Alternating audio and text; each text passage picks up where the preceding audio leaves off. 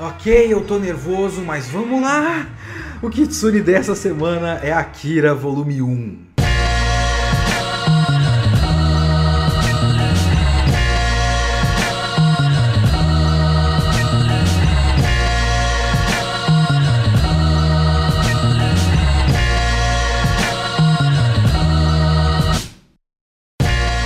Olá, eu sou Leonardo Kitsune e o Kitsune da Semana é o meu podcast semanal para eu comentar o que eu quiser, do jeito que eu quiser.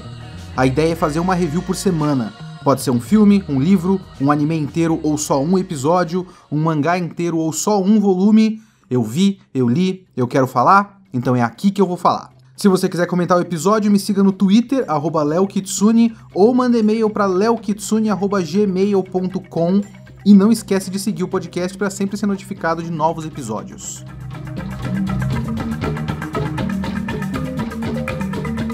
Pessoal, mais uma vez, antes de começar, você ainda pode fazer o curso da do Brasil comigo. Eles ainda estão pegando os alunos para fechar uma turma. Eu nem comecei o curso ainda, mas eu estou no aguardo de vocês mandarem o seu e-mail para Kitsune me indicou no assunto, na verdade. O e-mail é contato arroba central do Brasil com U, centraldobrasil.com.br para você fazer o curso de dublagem remoto que eu vou fazer, ok? Que é um curso para você ter um primeiro contato com a dublagem. Então vai lá, coloca no assunto que Tsuni me indicou, você ganha 15% de desconto no curso para começar a ter um contato com a dublagem. E eu vou fazer esse curso para fazer uma reciclagem, porque faz tempo que eu não dublo mas eu vou estar lá e você pode estar também. Vambora!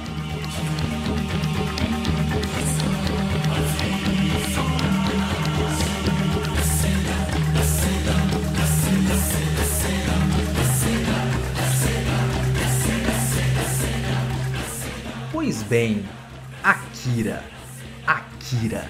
Eu vou, eu vou dizer para vocês que eu sempre tive um certo medo de falar de Akira. É próximo do meu medo do Evangelion, mas um pouquinho diferente. Porque o Akira não é uma das minhas coisas preferidas no mundo. Evangelion é uma das minhas coisas preferidas no mundo. Akira não. Só que Akira é muito importante.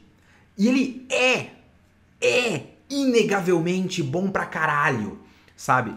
Então, eu reconheço a qualidade de Akira e principalmente eu reconheço a importância de Akira, o tamanho de Akira, sabe? O quanto Akira é importante para a propagação do anime no mundo, importante na história do mangá, importante no desenvolvimento da ficção científica, do cyberpunk japonês, a influência que Akira tem em diversas esferas, é muito foda, é muito grande, é muito importante.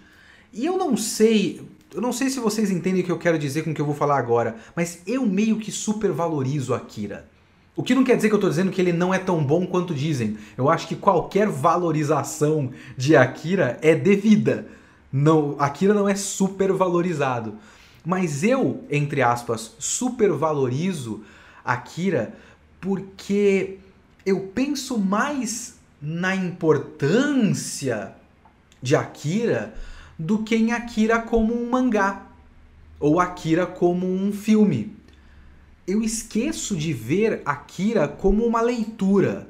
E talvez seja essa a minha missão aqui com esse podcast. Tentar mais ou menos, eu quero tentar trazer alguma coisa de interessante que seja além de falar da narrativa ou qualquer coisa do tipo, Vou tentar fazer o máximo de pesquisa possível que eu conseguir aí para trazer para vocês alguma coisa interessante sobre o contexto social no qual Akira foi publicado, porque eu vou falar do mangá, não vou falar do filme, vou falar apenas do mangá. Alguns pitacos sobre o filme, mas o filme me importa muito pouco nesse momento. O filme é ótimo, ponto. e o filme é absurdamente bem animado. Vocês querem que eu comente isso? Esse é o comentário. Akira é absurdamente bem animado. Mas eu não vou falar do filme aqui, eu vou falar do mangá. E eu vou falar do mangá como mangá. Ele é um mangá. Novidade para vocês: Akira é um mangá, gente. ele é uma, uma história em quadrinhos que tem as suas qualidades e tem os seus defeitos como narrativa também. Ele representa muita coisa no do Japão dos anos 80, mas ele continua sendo um mangá com qualidades e defeitos. E eu quero falar um pouquinho dessa parte, que talvez eu seja mais capacitado, entre muitas aspas, de falar disso do que de falar do quanto Akira é importante. Mas eu vou chegar um pouquinho lá também. Então vamos lá. A minha leitura de Akira teve uma coisa que eu achei muito curiosa nele e que eu não sabia. Eu li o Akira recentemente pela primeira vez, foi tipo ano retrasado, alguma coisa do tipo. Eu nunca tinha parado para ler o Akira, né? Eu, tenho muita preguiça de scan, então eu deixei para lá para ler. Eu só, só comecei a ler quando eu comprei os, os físicos que a JBC publicou. E eu me surpreendi com uma coisa, e é daí que eu falo a questão do, da supervalorização que eu faço na minha cabeça. Akira é um ótimo mangá de ação. Eu não sei se para vocês isso é uma coisa diferente, mas como eu penso em Akira numa, como uma coisa super importante, super cabeçuda e tudo mais, eu esqueço de pensar no lado de que ele é um ótimo mangá de ação. Porque o Katsuhiro Tomo, ele. O, o desgraçado é um gênio, basicamente. Ele tem um, um senso estético tão apurado que dá para ver pelo mangá que ele tinha que ir para animação alguma hora. Se você vai para ver o, o, filme, você percebe que ele tem um, uma, um feeling de enquadramento tão bom, tão cinemático, que já estava no mangá. Cada quadro de Akira é um frame de cinema. E eu não falo porque ele desenha super bem. Isso é uma, isso é, isso é uma verdade também. Mas eu não estou falando do fato de ele desenhar super bem. Eu tô falando do fato de que ele sabe enquadrar uma cena, ele sabe fazer um plano e contraplano, ele sabe criar uma cena que tem todos os elementos. Sabe o que, que ele me lembra? Ele me lembra aquele vídeo do Every Frame a Painting. Eu vou colocar, eu conferi agora, eu vou colocar na descrição deste podcast. É um vídeo do Every Frame a Painting sobre o Memórias de um Assassino que é do Bong Joon-ho, que é o cara do Parasita.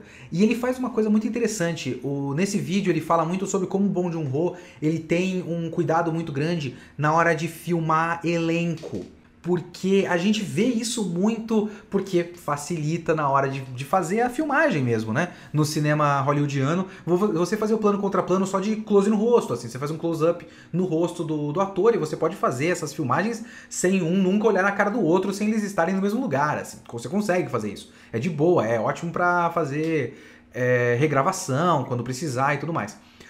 O que o Bong Joon-ho faz nesse e o que o cara do Every Frame a Painting mostra é que ele, ele enquadra muito bem todo o elenco e ele cria sentido com quem está em primeiro plano, quem está em segundo plano, ele mostra a reação de cada um dos personagens. E esse tipo de cuidado é uma coisa que eu vejo em Akira a maneira como ele enquadra as cenas é uma maneira muito cinemática e é uma maneira cinemática nessa tradição.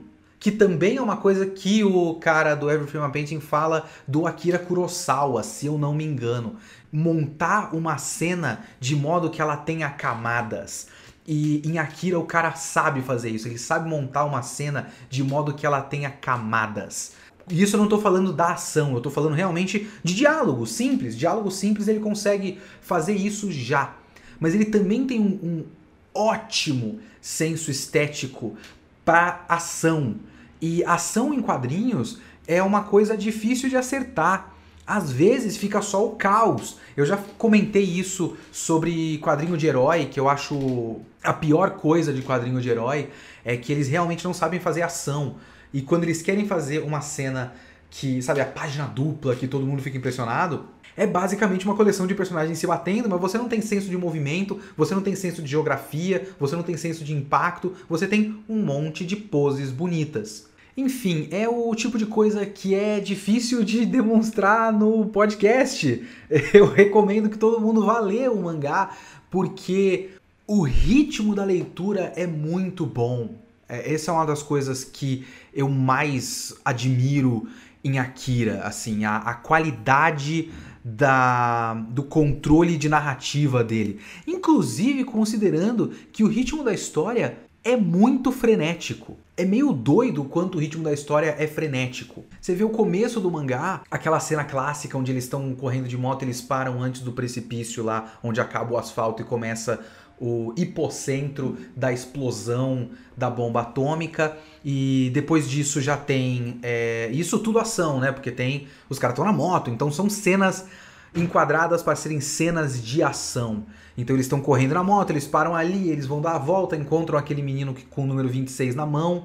Ali tem a explosão por conta desse acidente, e aí acontece né, essa, esse começo clássico de Akira. Corta, aí tem um pequeno respiro, que é quando eles vão para a escola. Tem as cenas na escola, depois eles vão pro bar, e aí logo depois no bar já aparece a Kei e aquele outro cara, que é o Ryu, se eu não me engano, começa uma certa confusão ali, e aí tem correria de novo, e eles encontram o menino com o número 26 na mão de novo no meio da cidade, aí tem uma pequena cena de ação, aí corta pro exército, e essa é a lógica da narrativa. Ele meio que tem uma cena de ação freneticaça, aí uma pequena pausa, que seja uma pausa de tensão ou uma pausa de respiro, e depois uma outra cena de ação frenética. Tem até uma brincadeira no meio, uma quase quebra de quarta parede com o Kaneda dizendo que caralho, eu só corro nessa história.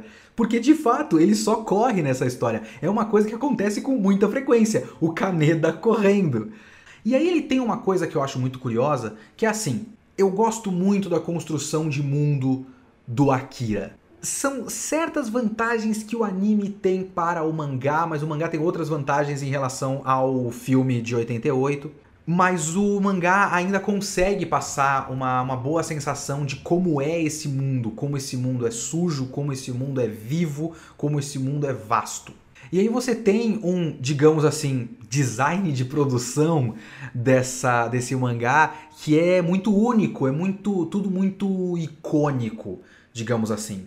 É, quando você começa a pegar, por exemplo, aquelas plataformas voadoras, aquelas motos planadoras do exército, ou aquele, e eu gosto demais disso, que é aquela cena em que o generalzão, que eu nunca, coronelzão lá, não sei o nome dele, e eu acho que ele não tem nome, inclusive, acho que o nome dele é coronel.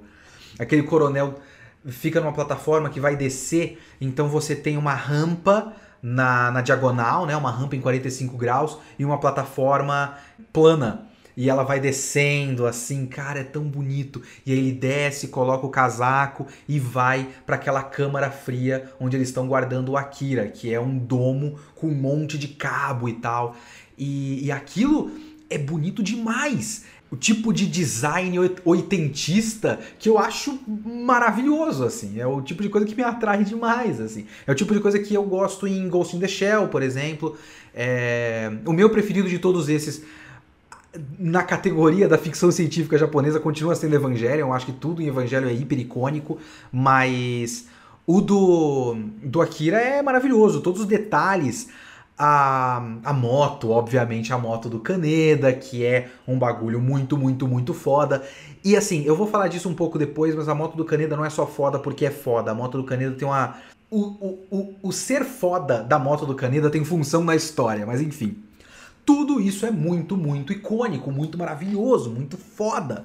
Então você sabe que é um mundo vasto e um mundo vivo, que ele tem a modernidade e a ruína nele. Isso que é, né, cyberpunk, é o conceito de cyberpunk. Só que tudo acaba convergindo para as mesmas pessoas o tempo todo. Tem até mais uma vez uma mini quebra de quarta parede do Caneda, que ele encontra esse coronel e ele fala: caralho, mas esse cara deve ser meu fã, porque pra onde, pra onde eu vou esse cara aparece. Porque realmente as coisas parecem girar em torno de um núcleo muito pequeno. Que você tem o Kaneda, a Kei e o grupo lá de rebeldes que, da qual, do qual a Kei faz parte, com o Ryu.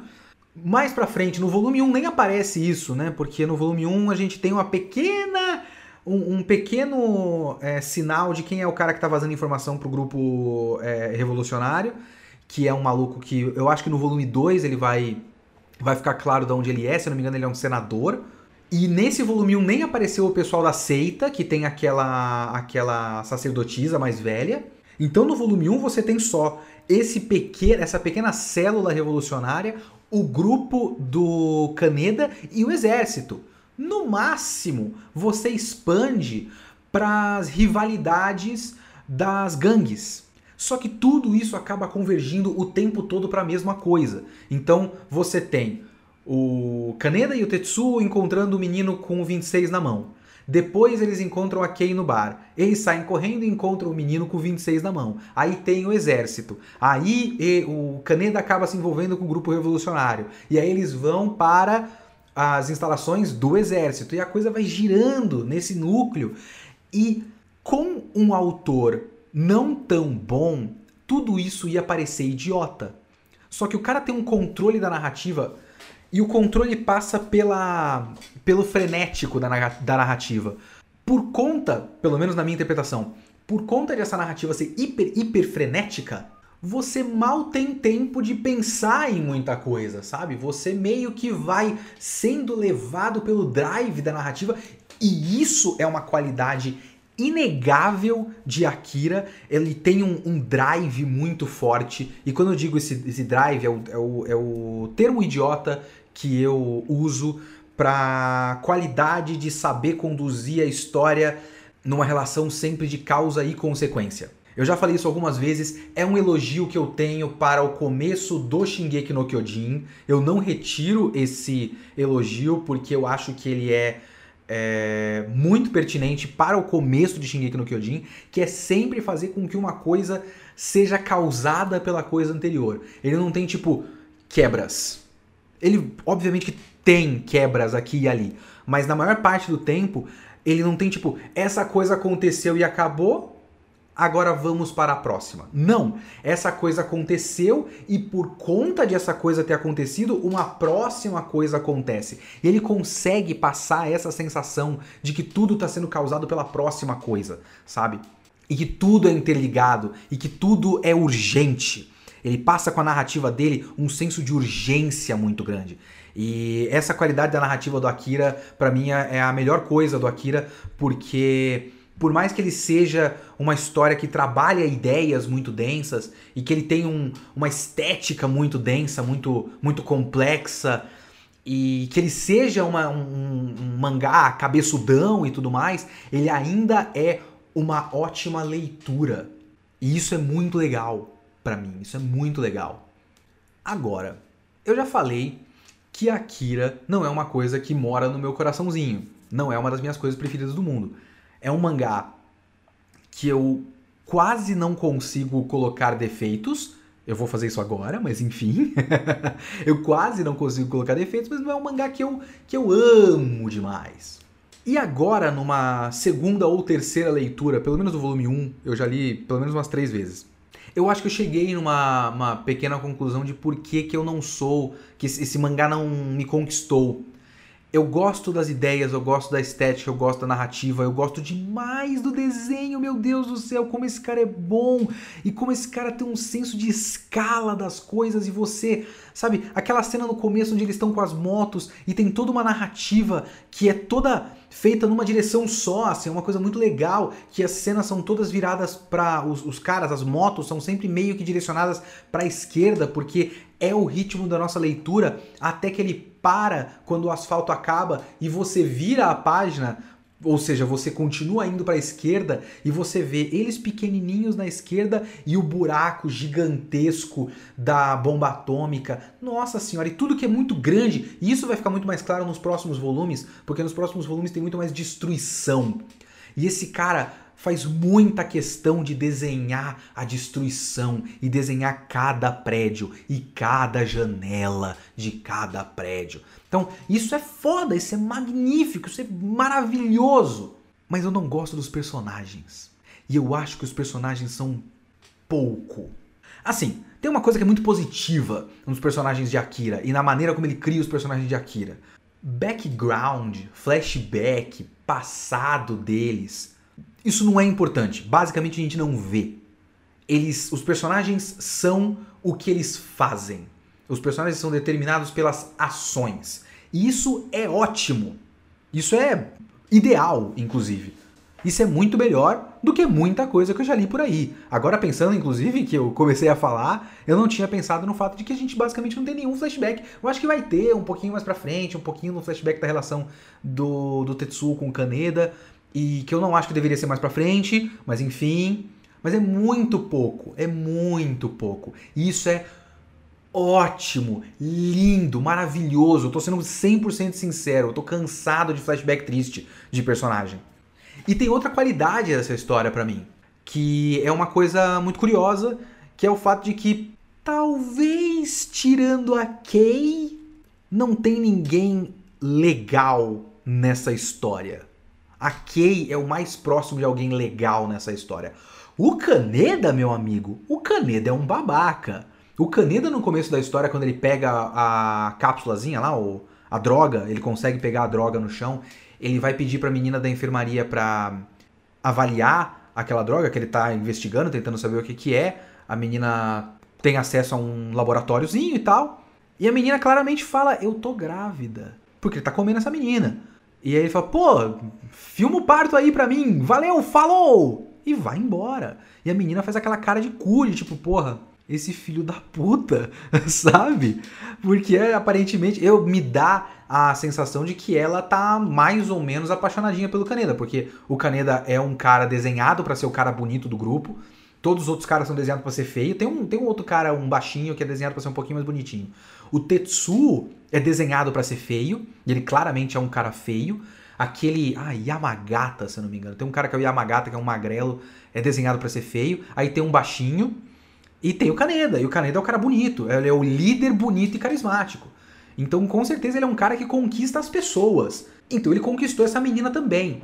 A menina tá claramente apaixonada por ele. E ele claramente tá cagando pra essa menina e só tá, usando a menina. Ele chega, dá um beijo na boca dela, pede um bagulho e vai embora. E depois pede droga. Ele é um babaca total. Tem uma hora que é quase uma tentativa de abuso, de estupro, que na verdade é ele roubando a arma da Kay. Mas ele se joga na Kay e, e, e, tenta abusar dela, joga ele para longe, quando vai ver ele pega a arma e ele é, furtou, pungou, é isso? Pungar? Tem esse nome, não tem? a arma que tava na, na, na, calça dela e ele cai fora e, e prende a menina no, no esconderijo que eles estavam se escondendo lá. Mas é o tipo de atitude que eu tinha esquecido que, na verdade, ele tava só roubando a arma dela. E quando eu vi, me pareceu muito adequado pro personagem no sentido de, ah, é verdade, ele é esse tipo de babaca que vai abusar da mina.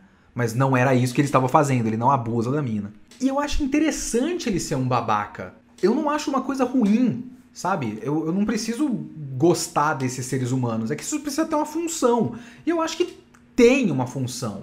Porque no fim das contas, você tá falando nesse filme, e eu vou falar um pouquinho mais disso mais pra frente, nesse filme, ó, nesse mangá, você tá falando desses jovens desamparados, você tá falando de, de pessoas sem, sem uma estrutura, sem uma família, sem é, num, um mundo que completamente esqueceu eles e tudo mais. Então eles se viram como podem. E os caras são, são membros de gangue. Então eles não podem ser pessoas legais, assim. Eles não podem ser todos fofinhos. Essa não é uma história para personagens fofinhos. Então, o tipo de atitude que o Kaneda tem ao longo da história faz todo sentido, até como é, mecanismo de defesa no ambiente que ele, que ele frequenta e que ele foi jogado nesse contexto social. E eu acho legal. E eu acho muito bom que não tenha ninguém que é exatamente uma pessoa boa.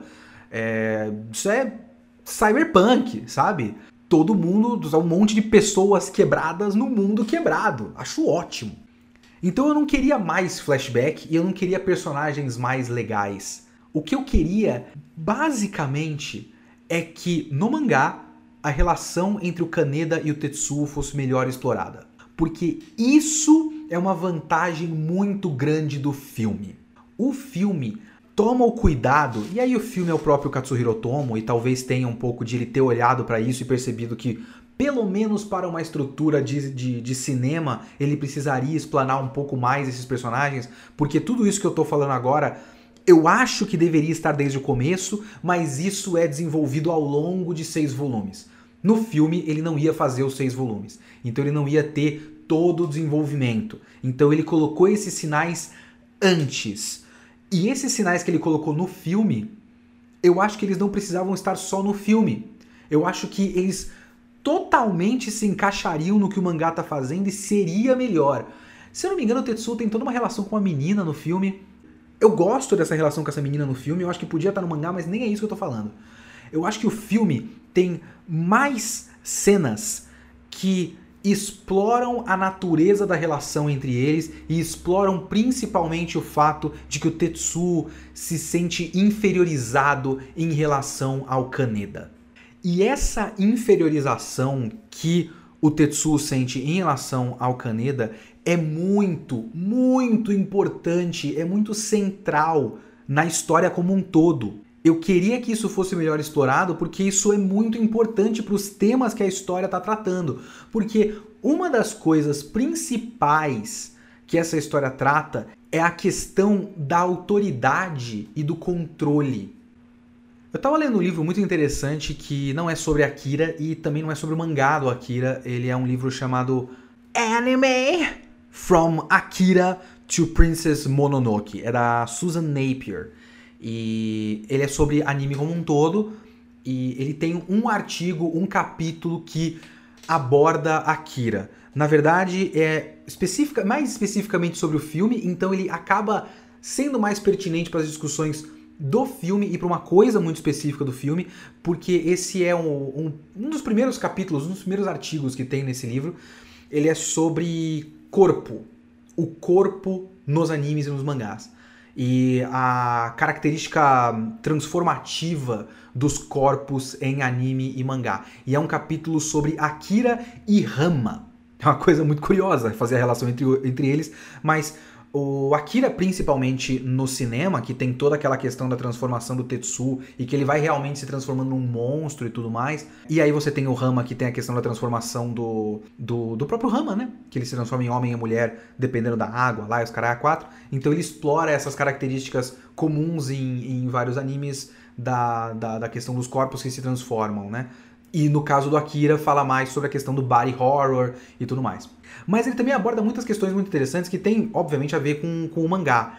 Tem uma coisa que vai ficar mais importante mais pra frente, e é muito interessante que a Susan Napier diga isso do filme, porque eu acho que isso fica muito mais claro nas partes que não foram adaptadas no filme, então eu vou chegar nisso depois, que é sobre a situação econômica do Japão na época do filme o, o quanto o Japão estava numa posição privilegiada e o quanto o fato de ele estar numa posição privilegiada economicamente colocava ele numa posição é, de, de potência mundial e isso fazia com que o Japão se visse como isolado. E aí a Susan Napier começa a fazer uma relação é, desse isolamento com o Tetsuo e o Tetsuo se vê como, como alguém solitário e tudo mais. Mas uma coisa que eu acho muito interessante nesse artigo é um comentário sobre figuras paternas e figuras maternas, que elas basicamente não existem. Não existe figura paterna e figura materna em Akira.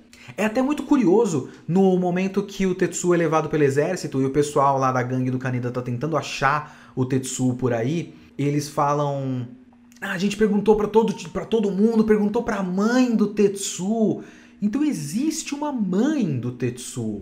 Onde ela está? O que ela faz? Como é a relação do Tetsuo com a mãe dele? Ele só tem a mãe ou tem mãe e pai? Eles têm família? Como é essa família? Isso não existe. É, é, até esquisito a citação a essa mãe, porque me faz pensar no fato de que eu nunca vi a mãe do Tetsuo. E que eles simplesmente andam por aí o tempo todo.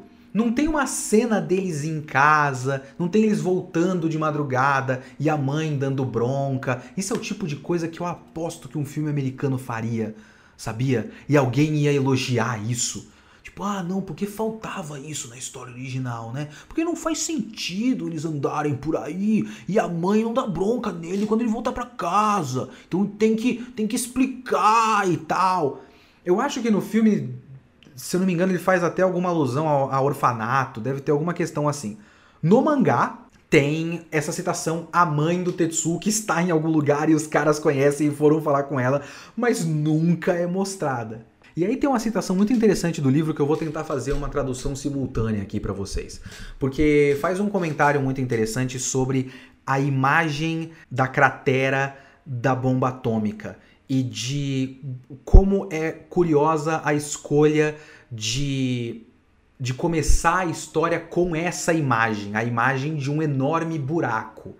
E é o tipo de citação de livro que dá uma uma viajada, mas eu acho essa viajada interessante, sabe? É, dependendo de como você olhar isso aqui, parece o meme do professor de literatura que vê mais no livro do que o próprio escritor estava pensando quando escreveu. Mas enfim, vamos lá.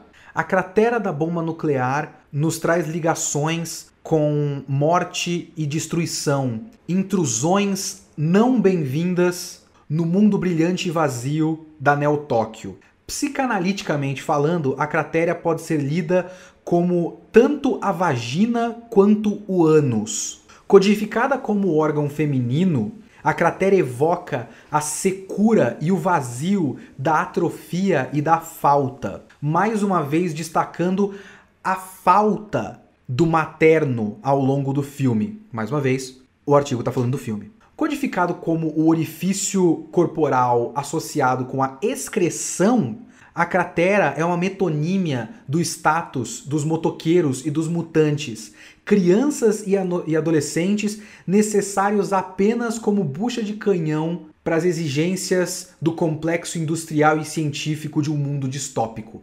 Ou seja, o que o artigo está querendo dizer é que essa história começa fazendo alusão a um grande buraco, e esse buraco pode ser lido de várias formas possíveis, como a ideia do vazio, a ideia de que esse mundo é um vazio e que as pessoas, os próprios adolescentes que estão ali nas motos, são é, vidas vazias necessárias apenas como sacrifício, mas também pode ser lido como uma alusão ao, ao vazio da figura materna que não existe nenhuma figura materna nessa história. Agora, se não existe figura materna e figura paterna nessa história, o que existe é apenas e somente figuras de autoridade. A gente tem o, o exército, a escola, a polícia, até mesmo o complexo científico que rodeia o exército, o governo. O que você tem é um monte de figuras tentando controlar essa molecada. A própria a, a cena no começo, que é muito, muito, muito boa, é aquela cena onde eles estão na escola e os professores estão falando um monte na cara deles e o Caneda tá olhando pro lado e tudo mais. E eles falam, você me ouviu? E eles falam, tipo, na cara deles. Tipo, não, não, sinceramente não tava prestando atenção, não. Eu parei de ouvir no meio. E é maravilhosa essa cena. E depois vai lá o professor de educação física bate nos moleques porque eles têm a autoridade de simplesmente bater nessas crianças. Porque aquela escola ela é basicamente uma prisão. É uma escola, é uma escola profissionalizante, mas é meio que a FEBEM do lugar. Onde crianças problemas são colocadas para serem endireitadas. Então eles têm a licença para meter soco na cara deles, porque esse soco vai colocar eles no lugar. Porque basicamente o que eles estão ali é para serem endireitados, é para serem colocados nos seus devidos lugares, é para serem controlados. O artigo até continua e faz um comentário que eu acho muito interessante aqui, ó. É, de muitas formas, o Tetsu se encaixa muito na descrição do Bukataman. Bukatman, eu não sei quem é. é tem uma nota de rodapé aqui, eu não vou ler o livro desse cara. na descrição do Bukatman dos mutantes excluídos dos quadrinhos americanos. Aí a citação desse Bukatman é a seguinte: mesmo que eles queiram se encaixar, os mutantes sabem que o único direito de nascença deles é o de existir fora do normativo. Eles são falhas categóricas de um tipo específico. São, resumidamente, adolescentes. E eu acho essa ideia muito interessante, a ideia de eles serem adolescentes em essência. E de, por conta de eles serem adolescentes, eles são essencialmente. É, eles vivem essencialmente fora da norma e a vida está eternamente tentando fazer com que eles se encaixem na norma. E encaixar-se na norma é uma coisa muito japonesa. E você tem que ver que era num momento de uma economia muito boa no Japão. Então, se eu puder viajar aqui com pouquíssimos dados, conhecendo mais ou menos o que eu conheço de sociologia japonesa, tentando julgar de longe aqui. Eu peço perdão se eu estou falando merda, por favor. Eu, é, é, eu, eu faço a minha pesquisa, eu posso falar merda a qualquer momento. Mas me parece que se tudo está correndo bem economicamente no Japão, o papel do adolescente é apenas crescer, estudar, passar numa faculdade e continuar a roda. E qualquer tentativa de sair dessa roda é visto como uma rebeldia muito grande. E se eu não me engano, nos anos 80 existia um problema muito grande de delinquência juvenil, que é um do, uma das inspirações para o Akira e também para uma onda muito grande de mangás e animes de Yankee, né, os mangás de delinquentes juvenis que teve um boom nos anos 80 que foi cair ainda assim, último, um dos últimos remanescentes é o próprio Yu Yu Hakusho, o Yusuke é um delinquente juvenil clássico. E não é uma coisa que surgiu do nada, é uma coisa que era uma, uma questão recorrente no Japão. E é daí que a gente tem esses adolescentes nas gangues de moto. Porque o que eles querem é não serem controlados ou, em última instância, perder o controle, que são duas histórias, duas ideias completamente diferentes. E eles meio que querem as duas coisas. Mas é muito curioso que tem uns comentários ao longo da história sobre como a gangue dos palhaços, é, do ponto de vista da gangue do, do Caneda e do ponto de vista do próprio Caneda, a gangue dos palhaços é meio que um pessoal, entre aspas, inferior. Tipo, a gente não pode perder para esses caras porque eles são os viciados e nós somos delinquentes controlados, alguma coisa do tipo. Então é como se a gangue do Caneda, mesmo que use uma balinha, eles ainda são os caras que estão no controle. Eles escapam do controle, do controle dos pais, do controle da escola, do controle do Estado, mas eles estão no próprio controle. E é aí que você tem a relação com o Tetsuo, porque o Tetsuo é um cara que não consegue se controlar. E o Tetsuo me parece um, um personagem que quer perder o controle. E essa é uma característica muito interessante dele. Ele está buscando perder o controle. E é por isso que eu queria que a relação entre eles fosse melhor explorada na história. E é por isso que eu acho que aquelas cenas que foram adicionadas na versão de cinema enriquecem a história. Porque o Kaneda é uma figura de autoridade para o Tetsuo. E é importante que isso fique muito plenamente claro e bem explorado na história, porque o Tetsuo é um cara que vai tentando, vai tentando não, na verdade, várias frentes diferentes vão tentando ganhar o controle do Tetsuo, e o que o Tetsuo faz ao longo da história é escapar do controle dessas forças. E ele vê o Kaneda como uma dessas forças que estão tentando controlar ele. Se eu não me engano, na versão do cinema tem uma cena que é muito emblemática, que o artigo da Susan Napier faz referência, que é a cena em que o Tetsuo está tentando controlar a moto do Kaneda e ele não consegue, porque é um pouco da ideia do Tetsuo se sentir meio que emasculado pelo Kaneda. O Kaneda é uma figura de autoridade e também o Kaneda é uma figura de autoridade masculina sobre o Tetsuo. O Kaneda é um cara carismático, um cara bonito, um cara forte, um líder. E o Tetsuo não é nada disso. Ele não é um cara forte, ele é um, um dos qualquer ali da gangue. E no filme ele tem essa cena onde ele tenta controlar esse símbolo fálico gigantesco que é a moto vermelha gigante do Kaneda. Porque a moto do Kaneda é um pintão. Ele tenta controlar o pintão do Kaneda e não consegue, porque o pintão do Kaneda é demais para ele. Inclusive, eu não sei se eu estou viajando demais a esse ponto, mas o avião, avião barra helicóptero lá, que o coronelzão anda o tempo todo, é um enorme pintão também. Peguem as imagens desse avião, porque ele tem uma cabeçona, ele tem um corpo fino e aí ele tem aquela parte de baixo que parece tipo as bolas assim. É tipo um dildo voador enorme que desce de cima para baixo sobre as pessoas. Então é uma grande figura de autoridade masculina descendo sobre todo mundo. Então o Tetsu é um cara que está tentando de certa forma nesse período de adolescência, onde ele tá crescendo e tá tentando ser independente, ele tá tentando ser independente de vários pênises diferentes aí, sabe?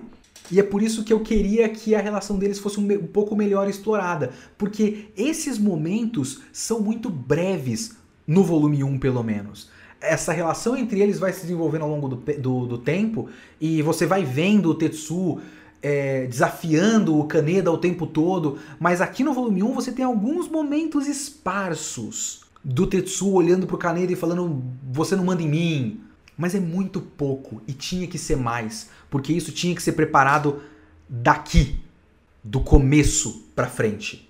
E eu acho que não é, eu acho que é preparado mal, sinceramente. Tipo, não que a ideia não esteja clara, a ideia tá, tá muito clara já no mangá, mas devia estar tá um pouquinho melhor explanada. É só esse o meu ponto. Enfim, para fechar esse primeiro volume, uma coisa que eu acho muito legal da narrativa do Katsuhiro Tomo é o quanto ele consegue, e aí eu não sei exatamente qual foi o processo, eu não sei se isso já estava nos capítulos quando ele lançou na, na revista, eu não sei se ele deu um jeito de mudar um pouco isso na versão de seis volumes, mas eu acho muito legal como ele consegue fazer com que cada volume seja meio que uma história completa com começo, meio e fim. Porque tem um arco completo aqui do Tetsuo nesse primeiro volume, e é um arco de queda. É muito interessante. Ele é um arco em que o Tetsuo começa é, lá de baixo. Ele começa, depois que ele vai pro. que ele é capturado basicamente pelo exército, ele começa sendo controlado, ele escapa do controle, ele vira um líder, ele desafia as figuras de autoridade da vida dele e ele termina no volume 1 voltando a ser controlado. Porque foi colocar um número nele. Ele virou o número 41. O coronel olha para ele e fala: "Venha, número 41". Então ele começa tentando se, se, se certificar assim, é, afirmar a própria identidade sobre os outros, e ele termina perdendo a própria identidade, perdendo o próprio nome, virando apenas o número 41. Aí tem que ver o que acontece depois disso. Obviamente que não é um estado permanente. E se tem uma coisa muito legal em Akira, na versão mangá do Akira, é que ele vai mudando o status quo dessa história constantemente. Então, tipo, o fim do volume 1 é uma mudança completa de status quo e essa coisa vai mudando e mudando e mudando e mudando várias vezes ao longo do mangá. Isso é muito legal.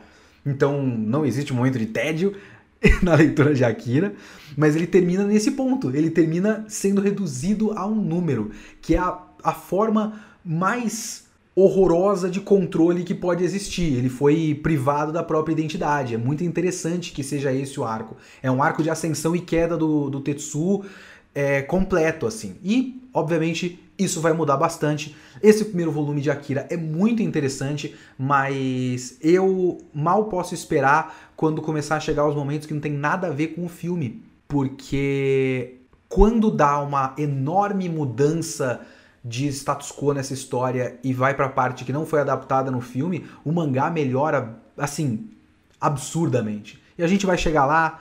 É, eu vou ficando por aqui para esse volume. Vamos acompanhando comigo todos os volumes de Akira e vamos para a leitura de e-mails agora.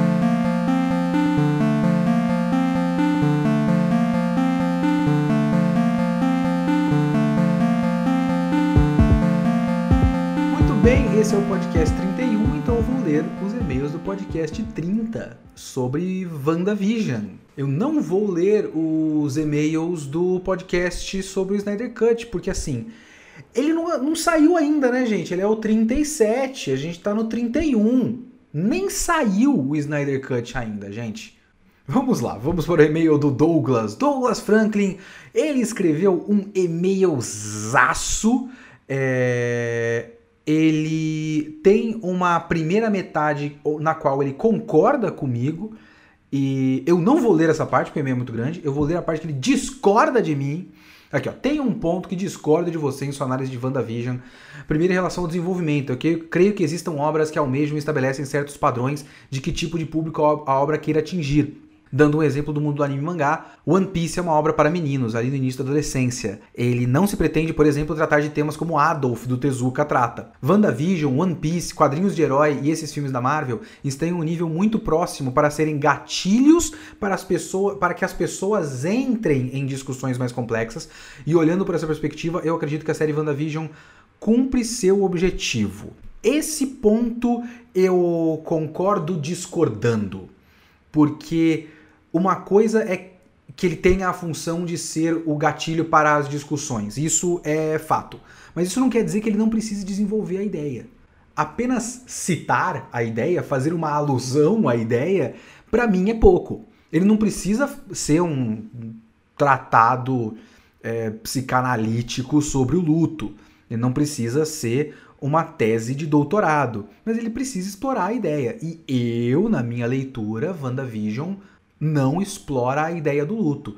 Ele basicamente usa o fato de que ela está de luto para criar uma trama de filme da Marvel comum, assim, é mais importante para a história é o funcionamento prático dos poderes da Wanda tipo, como eles vão conseguir entrar na barreira, como eles vão conseguir influenciar a Wanda lá dentro, do que o modo como ela processa esse luto. Eu não acho que o modo como ela processa esse luto é o ponto central da história, apesar de na textura, na superfície, parecer que é isso. Eu não acho que é. E eu acho que devia explorar um pouco a ideia. Eu não tô falando que tem que ser hiper aprofundado. Tipo, se comparar com One Piece, comparar com o que o One Piece faz, por exemplo, com as questões sociais, a questão de abismo social, de diferenças sociais, é, da relação do rico com o pobre e tudo mais, é, não é realista, porque é tudo muito caricato e muito absurdo, e não é super explorado. E tudo bem, One Piece tem mil capítulos, mas ele explora bem as questões. O próprio arco de Wano é uma boa e razoavelmente extensa exploração das relações de como quem tem os, os meios de produção e quem tem o dinheiro explora o povo para que o povo continue pobre para que esse, essa elite continue sendo elite. Então ele explora bem essa ideia, não simplesmente faz alusão à ideia, sabe? Mas eu entendo o que você quer dizer. Mas continuando. Outra coisa sobre suas críticas em relação ao episódio 8, e aqui eu acredito que ele esteja falando do episódio do flashback da da Wanda, e especificamente da cena de eles assistindo os filminhos, os seriados que para mim é o melhor da série e já explico. Ali não só o momento que a narrativa finalmente torna claro de forma incontestável sobre o que de fato é essa série, mas também conecta dois elementos importantes: o luto e o escapismo através da alienação com as mídias. Aquela ligação da lembrança da morte dos pais é definidora para a personagem que até esse episódio era definida por nada. Essa relação de fuga através da alienação é perfeitamente relacionável. Viver em um ambiente como aquele requer realmente o grau de abstração em relação à violência do ambiente externo, de modo que sedimentaria na Wanda essa necessidade de escapar através da televisão, como vemos também na cena junto do Visão. Muitas vezes, quando vivemos em ambientes hostis, buscamos essas formas de abstração para não enlouquecermos e até suportar tais dores. Lembro de dois eventos que presenciei aqui no Rio de Janeiro. Meu pai teve um infarto e diariamente eu o visitava e no caminho do hospital sempre passava por uma ponte onde viviam alguns moradores de rua, e para minha surpresa eles sempre se reuniam para ver televisão debaixo da ponte. Não sei como conseguiram a TV, não sei como conseguiram a energia ou o sinal, mas todos os dias eles viam TV. Outra situação é que no centro de Janeiro existia um catador que andava todos os dias com a sua carroça para fazer a coleta de latinhas e outros materiais recicláveis, e na carroça também havia uma TV LCD de 40 polegadas ligada a todo momento, talvez algumas vezes retornando da região boêmia da Lapa, pude encontrar ele repousando em algumas vielas, deitado na carroça assistindo sua TV.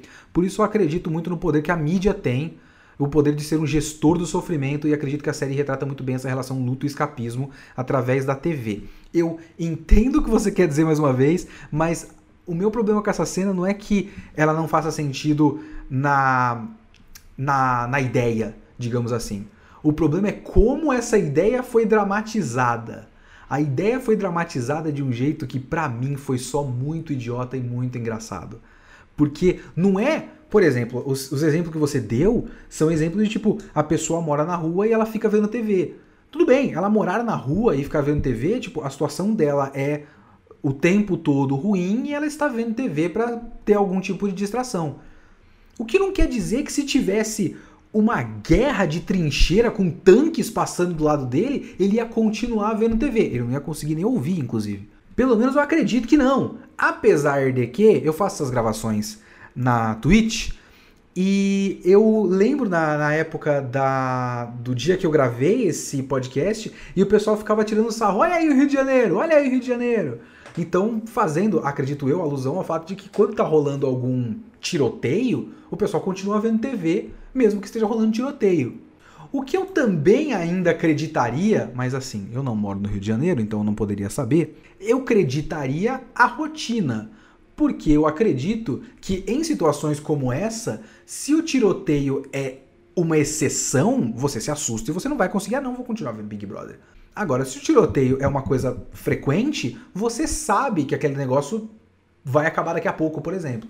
É, eu acho que são situações diferentes. Se tá rolando uma guerra com tanques e metralhadoras e o caos e gritaria, a cena da maneira como ela foi dramatizada parece que a cortina é tipo uma cortina blackout que apaga 100% do som externo, sabe? A minha questão com essa cena é a dramatização. A dramatização é, é idiota. É muito boba é, feita para fazer, para exemplificar a situação e, e, e, acaba sendo meio absurda. Mas, mais uma vez, eu entendo o que você quer dizer. E valeu, Douglas, muito obrigado pelo e-mail gigantesco que não deu para ler todo porque é muito grande. Agora tem um e-mail aqui do Thierry Garcia e eu acho esse e-mail muito curioso. Vamos lá. Eu escrevi este e-mail no dia que saiu o podcast, deixei para completar depois e nunca o fiz.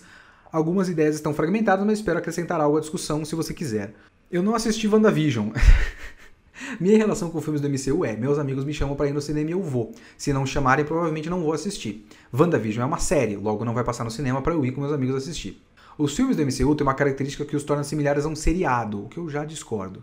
Você precisa assistir tudo se quiser entender a grande trama, mas às vezes até mesmo a pequena trama depende dos filmes anteriores. Eu acho que eles fazem o, o suficiente para você não depender totalmente. Tipo, ó, se você nunca viu nada do MCU, continuou Thierry, você não entende parte do filme de Thor Ragnarok. Quem é o Hulk, quem é o Doutor Estranho, quem é Loki, etc. Ah, sim e não. Sim, eles contam com o fato de que você tem que saber quem é o Hulk, porque ele faz parte da nossa cultura. Você sabe quem é o Hulk.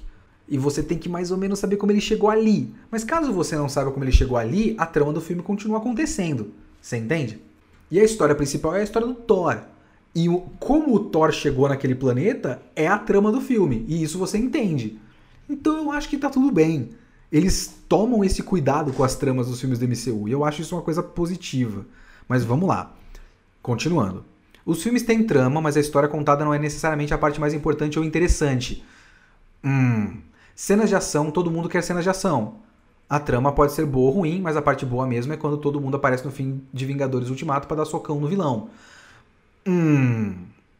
Também já discordo de você, porque a história precisa de uma trama. Se a trama não for boa, a pessoa não vai continuar assistindo. A história, a, a, a trama é o que faz a pessoa terminar o filme. Senão a pessoa via a, a coletânea de cenas no YouTube. E as pessoas não fazem isso de início, elas fazem isso depois. Ó, às vezes eu sinto que eu espero mais do que devia de um filme do MCU.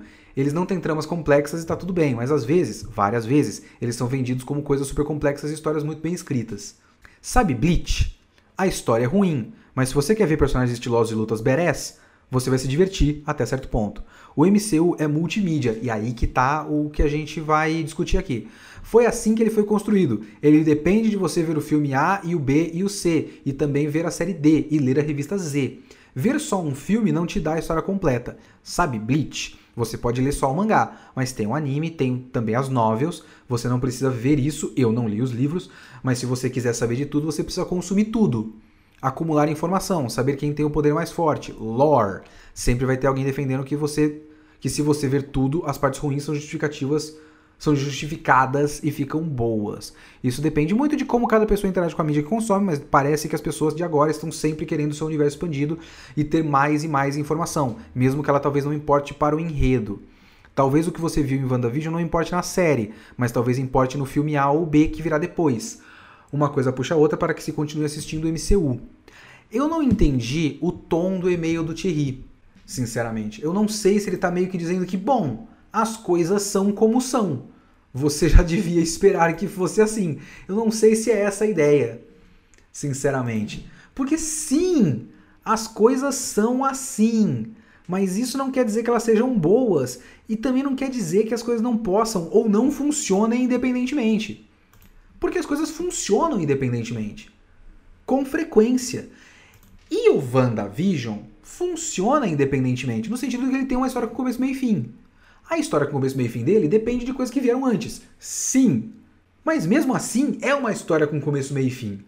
E eu acho que dizer que ele vai ser importante para outras coisas mais para frente, para mim não justifica o fato de que a construção do personagem da Wanda não está na série. Ela devia estar na série de alguma forma, e eu acho que ela não está. Eu acho que se você faz o que o Thierry está dizendo que é ver o todo para que tudo se justifique, se você faz, você meio que não precisa ver o WandaVision. Porque a personagem não é desenvolvida além do que a gente já conhece dela, que é muito pouco, na minha opinião. Então, o meu negócio com esse e-mail do Thierry, abraço para você, Thierry, muito obrigado pelo seu e-mail, continue mandando e-mails, por favor. mas eu não entendi o tom, eu não sei se ele tá falando, ah, mas é assim, você não sabia que era assim, porque tem um pouco dessas coisas principalmente com filme, filme da Marvel, ou até com anime. Certas reclamações de anime, as pessoas vão pra é, argumentação do ah, mas anime é assim mesmo, o que, que você esperava? É o Japão. Ou quando você fala que a trama de um filme do, da Marvel não é tão bem escrita assim, ah, mas é filme de herói. Como você não esperava isso? E eu acho que isso não ajuda na discussão. A gente pode mais. Se os filmes não dão mais, a gente tem que dar mais além do filme para que a gente seja exigente o suficiente para que eles nos acompanhem. Se a gente sempre vai aceitar que é assim mesmo, eles vão olhar para a reação do público e falar: bom, eles sabem que é assim mesmo, né? Então vamos embora. Que é meio que eles já fazem.